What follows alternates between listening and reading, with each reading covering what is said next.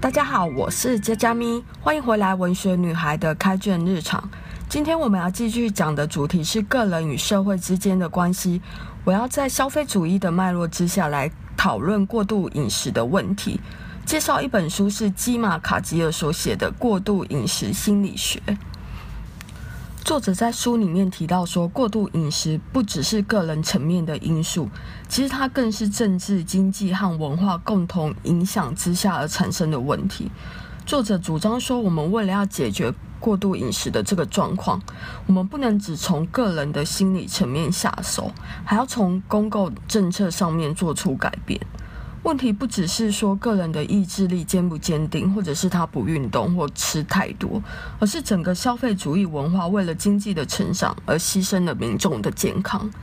一开始呢，作者他提到了一个案例，有一个病患他为了减肥而购买了一堆的疗程跟产品，然后试图用更多的消费来解决他过度饮食的这个问题。大众媒体的行销跟广告的手法，让他相信说，只要他买了这些东西，他所有的烦恼都能消失不见。他相信说，消费可以解决消费所造成的问题。实际上，他真正应该做的，其实就是少吃一点，然后不要再吃更多的加工食品。很多那些说自己是健康的产品。然后说自己是天然的，没有不好的加工品，其实是添加了非常多的糖分。但消费者都会被这些字眼给迷惑，然后合理化自己吃更多的行为，反而摄取了更多的热量。另外，食品的厂商为了要让消费者无法抵挡食物的诱惑，他就会用很多的脂肪、盐跟糖，然后推出多样化的选择。作者强调说，如果我们只吃一样食物的话，我们很容易有饱足感；但如果我们有不一样的选择，我们就会吃得更多。像我自己就有一些很深的体验，譬如说，我常常觉得说咸的味跟甜的味是分开的，因为虽然说我吃不下饭，但是我还是可以吃甜点或者是来一杯饮料。所以，如果你有更多的选择，只会让你吃得更多。消费主义的意识形态会鼓励我们拥有更多，买的更多，因为这样子仿佛这就是我们自由跟选择权的一种展现。但是其实我们吃的再多，买的再多，也依然无法感到满足。我们真正需要的是找到适合我们身心健康的调试的方法。不停地买东西、吃东西，然后耗掉许多的资源，增加了经济负担。然后为了要赚钱，又只能不间断的工作，这样就会开启了不好的循环。说我们是消费主义的俘虏也不为过，仿佛我们走到哪都逃不掉商品讯息的强力放送。只是想要看看网页，不受广告的打扰，已经变成是一种不可得的体验了。被广告挑起的欲望，让许多人去追求不属于自己的生活方式。也就是作者提到说，我们在选择参照团体时会产生误判。所谓的参照团体，是指说那些社会地位跟经济地位与我们相同或类似的人。但现在的人看到广告、开箱文或者是产品发表会的时候，他们就不加思考地接受这些讯息。认为自己一定要获得这样的产品，却没有想到说，一支三四万的手机或者好几十万的名牌包，并不是自己可以负担得起的。又或者自己根本不该是这些商品的目标市场。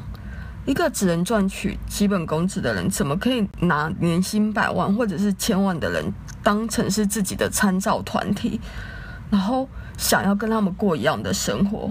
因为自己无法过奢华的生活而感到焦虑和痛苦，其实这对自己来讲非常的不公平。况且有时候我们极度渴望得到的东西，其实无法提供我们满足感。在我们真正得到这些东西之后，却发觉它无法提供我们预期中的奖励。作者提到说，我们的消费冲动和过度饮食，其实都可以把它看成是一种上瘾的反应。有越来越多的研究都是在朝这个方向进行。有瘾头的人常常会有一种强烈的渴望，他会费时费日去取得令他上瘾的那些东西，并且发现满足感逐次的降低之后会感到失望，然后只能一再的追求最初的那种程度的兴奋感，然后永无止息。就像抽烟、吸毒、喝酒或赌博一样，过度消费和饮食对人的身心健康没有帮助。如果我们没有认知到这是一种上瘾的状况，我们就不会警觉说自己需要做出改变。那这样可能会产生非常严重的后果。消费主义对我们的种种负面影响，我们不能把这一切问题都归咎是个人的心理出了问题。政治、社会和文化的因素也对个人的影响非常的大。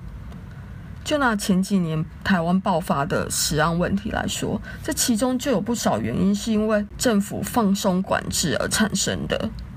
有不少消费者花大钱去追求更健康、更天然的食物，但最后还是吃下了一些乱七八糟、不知道来源的食物。或许呢，在公共政策变得更完善之前，我们还是只能靠自己。